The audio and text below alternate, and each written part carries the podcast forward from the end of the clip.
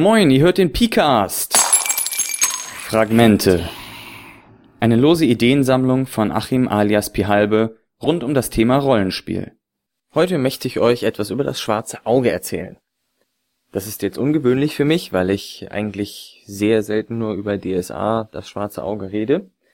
Das schwarze Auge ist aber als mein Einstieg im Rollenspiel verankert. Und ich dachte, da erzähle ich einfach mal so ein bisschen was zu meinen Erfahrungen mit DSA, was mir da so in den Sinn kommt. Und insbesondere habe ich immer noch Boxen vom schwarzen Auge bei mir im Schrank stehen, die da Platz wegnehmen. Also ich spiele das schwarze Auge ja nicht mehr. Ich sollte mir angewöhnen, DSA zu sagen, weil das schwarze Auge ist auf Dauer ein bisschen unhandlich als Name. Und diese Boxen würde ich einfach hergeben. Also wenn sie jemand haben möchte, gebt Bescheid, nennt mir einen Betrag, für den ihr es nehmen würdet, plus Porto, und dann schicke ich euch das. Überhaupt kein Problem. Also bei mir steht's nur im Schrank rum, und ich denke, wenn ihr damit etwas anfangen könnt, wenn ihr da Interesse dran habt, dann gebt Bescheid. Wenn ihr eine richtig gute Begründung habt, warum ausgerechnet ihr das haben solltet, dann ähm, könnt ihr mir auch einfach das Porto überweisen und dann schicke ich's euch. Das sind nämlich mehrere Boxen quer durch die Edition. Das ist zum einen das Fürstentum Albernia, das ist aus der zweiten Edition. Dann Das Land des schwarzen Auges, irgendwo so aus der Grenze zwischen zweiter und dritter Edition. Das ist also noch von Schmidt Spiele beides. Dann Rausland im hohen Norden aus der Fanpro-Zeit. Das ist definitiv dritte Edition. Und Zauberei und Hexenwerk, die Magiebox aus der vierten Edition, die meinen Druiden Eichwart lange, lange Zeit begleitet hat als guter Ratgeber und äh, ihn schön mächtig gemacht hat. Was kann ich noch zu den Boxen sagen? Ja, das Land des schwarzen Auges ist eigentlich ein Muss, wie ich finde. Das war, ich habe früher sehr viel DSA-Kram gekauft, aber nicht alles davon gelesen oder das meiste nicht, insbesondere die Regionalhilfen. Aber das Land des schwarzen Auges, das habe ich sogar mehrfach gelesen, weil da einfach viele wichtige Sachen gut zusammengefasst sind über die Gesellschaft, wie die Dinge so laufen in Aventurien, Geld, Politik, all diese Sachen. Aber es gibt eben nur grobe Eindrücke und nicht so viel Spezifikation. Und Rausland im hohen Norden ist auch eine der wenigen Regionalspielhilfen, die ich tatsächlich gelesen habe, weswegen ich diese beiden auch noch bis zum Schluss habe. Denn Rausland im hohen Norden spielt einfach oben im Norden in der Tundra, in der kalten Eiswüste und das ist ein Setting, was ich einfach total cool finde, was ich deshalb auch gelesen und bespielt habe. Ja, also wer eine von diesen Boxen haben möchte, gebt Bescheid auf Anfrage gucke ich dann auch gerne noch mal rein, dass auch wirklich alles da ist. Ich bin mir sicher, dass die ziemlich vollständig sind, aber ich gucke gerne nach, wenn Interesse ist. Ja, also dann kommen wir jetzt zu meiner langen Abschweifung über DSA oder auch nur mittelmäßig langen. Wie ich schon sagte, DSA war mein Einstieg ins Rollenspiel. Mein allererster Kontakt mit Rollenspiel war eigentlich bei meinem Bruder im Zimmer. Der hatte dann nämlich diese Kiste rumstehen. Der hatte auch immer diese Abenteuerspielbücher, meistens auf Englisch, hatte auch ein paar deutsche aber er hatte da auch diese Kiste rumstehen, das Abenteuer-Basisspiel aus der ersten Edition. Das habe ich immer noch bei mir im Keller liegen und das gebe ich auch nicht her. Aber damals wusste ich noch gar nicht, was das soll und das kam mir nur irgendwie merkwürdig vor. Ich fand seine regulären Brettspiele deutlich interessanter. Na dann war ich irgendwann bei den Pfadfindern und auf den langen Fahrten haben sich die Leute dann irgendwann die Zeit vertrieben und die einen spielten Karten, die anderen machten dies, die anderen machten das. Und eine Gruppe setzte sich halt hin und spielte DSA. Und sie hatten vorher schon davon erzählt und es klang irgendwie spannend, was die da machten. Und dann haben wir halt gefragt, dürfen wir mal zugucken? Was ehrlich gesagt etwas ist, was ich niemandem eigentlich so gestatten würde. Ich würde sagen, du spielst mit oder du spielst nicht mit. Zuschauer gibt's da nicht. Außer vielleicht auf einer Messe oder so, aber im privaten Rahmen finde ich das irgendwie merkwürdig, Zuschauer zu haben. Naja, und dann durften wir da eben zuschauen, wie drei Typen nachts geweckt wurden im Wald und von Wölfen angegriffen wurden und diese verhauen mussten. Klingt erstmal nach einem klassischen Rollenspielplot. War für mich aber trotzdem ziemlich beeindruckend irgendwie. Also klingt jetzt erstmal hm, vielleicht äh, nicht ganz so interessant, aber hat mich auf jeden Fall beeindruckt. Und dann, als ich wieder nach Hause kam, habe ich mich eben erinnert, Moment, da war doch diese eine Box. Und die habe ich dann hervorgekramt und ähm, das meinen sämtlichen Freunden verklickert, dass wir das jetzt machen müssen und dass das total cool ist. Ja, und so sind wir dann zum Rollenspiel gekommen und das schlug auch ziemlich ein wie eine Bombe. Also ich war da mh, hm, zwölf und äh, das knallte rein, ja. Also das hat sich wie ein Lauffeuer verbreitet. Jeder wollte dann mitspielen. Zu den guten Schulzeiten, wo man ja nur vormittags irgendwie ein bisschen rumsitzen musste, nachts im Grunde nicht schlafen musste und den ganzen Tag Zeit hatte, haben wir dann also auch tatsächlich äh, in den Wintermonaten, wenn man nicht rausgehen konnte, eigentlich jeden Tag gespielt, ja. Vielleicht nicht am Wochenende, aber unter der Woche so zack, zack, zack mit unseren drei Leuten, die wir damals im Dorf waren, haben wir das dann jeden Tag gespielt immer mit, mit wechselnden Spielleitern, weil damals war es noch ein Problem, dass man gar nicht genug Ideen für Abenteuer hatte. So viel Zeit hatten wir. Das wünsche ich mir heute auch mal wieder, ja. Heute habe ich so viele Abenteuer im Schrank stehen und nur so wenig Zeit. Naja, jedenfalls ähm, waren wir dann fanatisch genug, dass wir unseren eigenen Rollenspiel-Clan gründen mussten, was vielleicht auch einige von euch durchgemacht haben, die in dem Alter angefangen haben. Wir waren also dann der Tordochai-Clan, den einige von euch sicherlich als ähm, gefürchtete Ork-Bande kennen. Da hatten wir dann auch eine Vereinsordnung, ja, also was zu beachten war. Wir hatten Vereinssitzungen, wie oft die stattfinden mussten. Ähm, dabei muss man sagen, äh, bei diesen Sitzungen war nur der Vorstand anwesend und der bestand nur aus mir und einem Freund von mir. Und bei Abstimmungen lief das dann immer, wir stellen das und das zur Abstimmung, sowas wie soll die neue so und so Box gekauft werden. Dann wurde abgestimmt, zwei dafür, keiner dagegen, eine Enthaltung. Die eine Enthaltung war einfach pauschal immer dabei, damit es ein bisschen belebter war. Wir hatten natürlich auch für unseren Clan, das war ja quasi so ein elitärer Kreis, ein Club, wir hatten natürlich auch Aufnahmeprüfungen. Da gab es dann tatsächlich ähm, mehrere DIN A4 Bögen, auf denen Aufgaben waren, verschiedene, ja, also es hat nicht jeder die gleiche Prüfung bekommen, damit die Leute das nicht voneinander abschreiben konnten und so. Und dann gab's da so Fragen wie, ja, nenne die zwölf Götter, ähm, nenne die Hauptstädte der Länder in Aventurien, nenne die fünf letzten Kaiser, wie ist der Wechselkurs von einem Kuslikarat in Silbertaler oder was weiß ich, solche Sachen. Oh, und natürlich ganz äh, der Klassiker, wie ist die Probe für Reiten? Das war damals noch dritte Edition und ich glaube, es war Mut, Charisma, Gewandtheit. Ich bin mir aber nicht ganz sicher. Ja, solche Sachen wurden dann abgefragt und tatsächlich ähm, haben wir jemanden zweimal prüfen müssen und dann ist er trotzdem durchgefallen und wir konnten ihn nicht aufnehmen in unseren Clan, obwohl wir ihn als Mitspieler dringend gebraucht hätten. Naja, in diese Zeit fällt auch der Bereich, wo wir so viel gespielt haben und deswegen so viel DSA-Kram gekauft haben, aber gar nicht dazu kam, das alles zu lesen mag man jetzt auch drüber streiten, ob das schlimm ist oder nicht. Denn im Endeffekt finde ich, durch diese vielen Regionalspielhilfen, dadurch, dass alles so klitzeklein definiert ist, der regiert da mit dem und dem und hat, da gibt's noch folgende wichtige Personen und so weiter und so fort. Es ist alles so ausdetailliert. Es ist jeder Quadratkilometer oder Quadratmeile ähm, in Aventurien ist irgendwie voll definiert. Es gibt keine Freiräume, wo man sich eigentlich, wenn man dem Material treu bleiben will, richtig austoben kann. Die gibt es nicht oder kaum.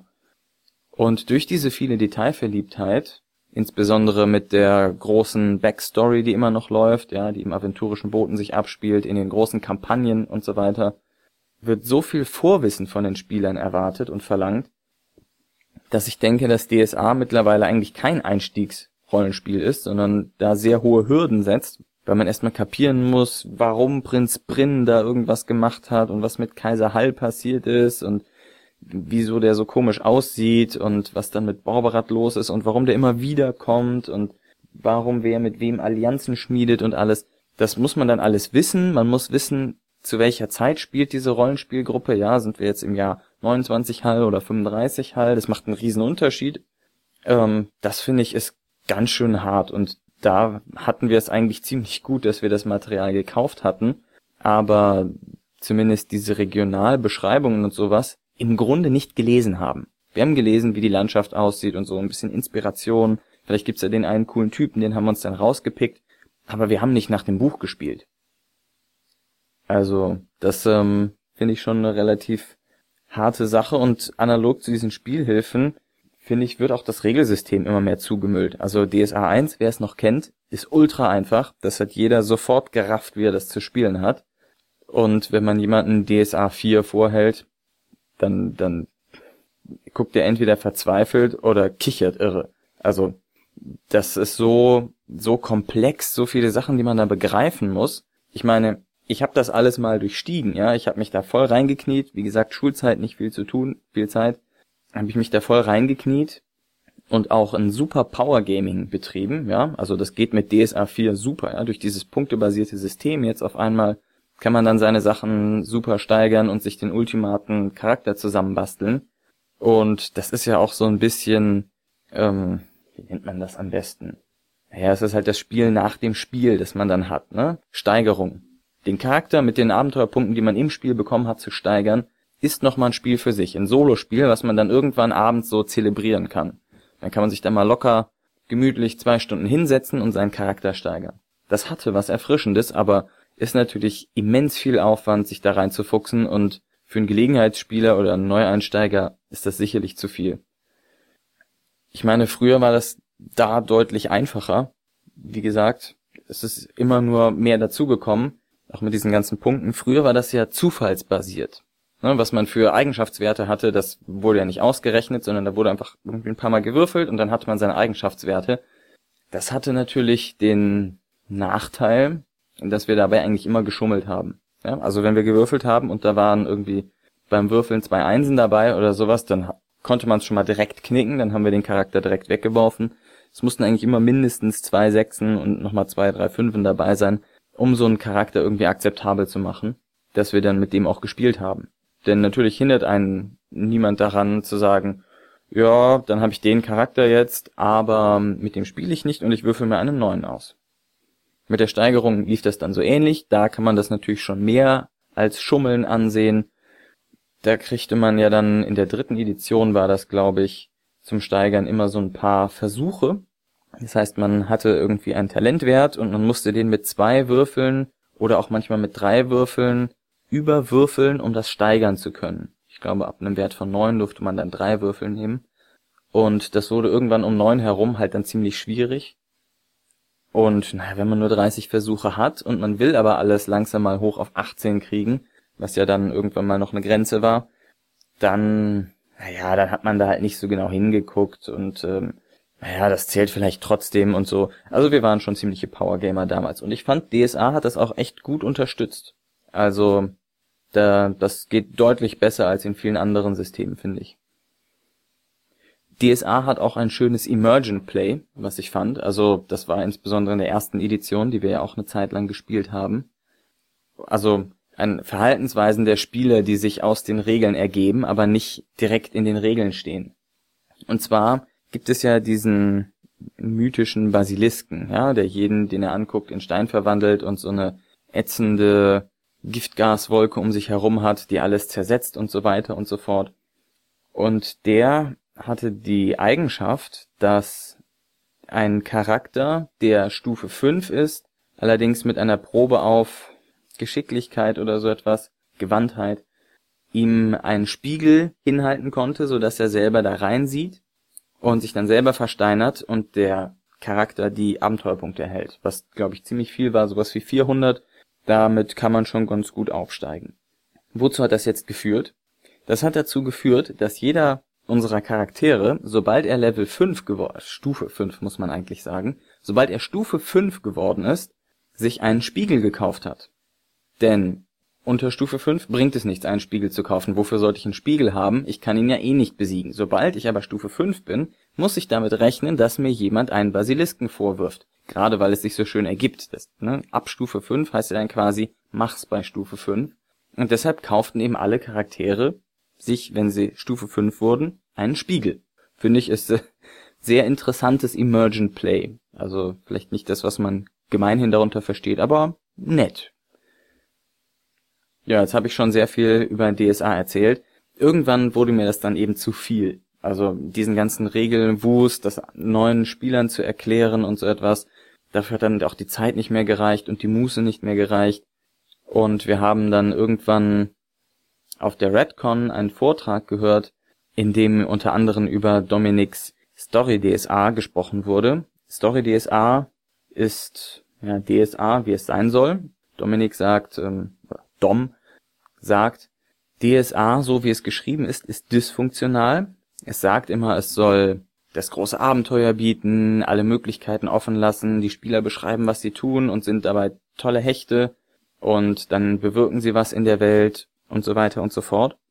Aber letztlich ist DSA von den Regeln so geschrieben, dass man im Grunde keine Stunts machen darf, sondern immer nur Attacke Parade werfen sollte. Ich weiß nicht, ob sie das mittlerweile geändert hatte, aber das war ziemlich lange so, dass man also nur bei ich hau zu und ich verteidige mich blieb, was Beschreibungen angeht und nicht anfing mit ich ducke mich oder so etwas, weil dann muss man auf einmal Körperbeherrschung machen.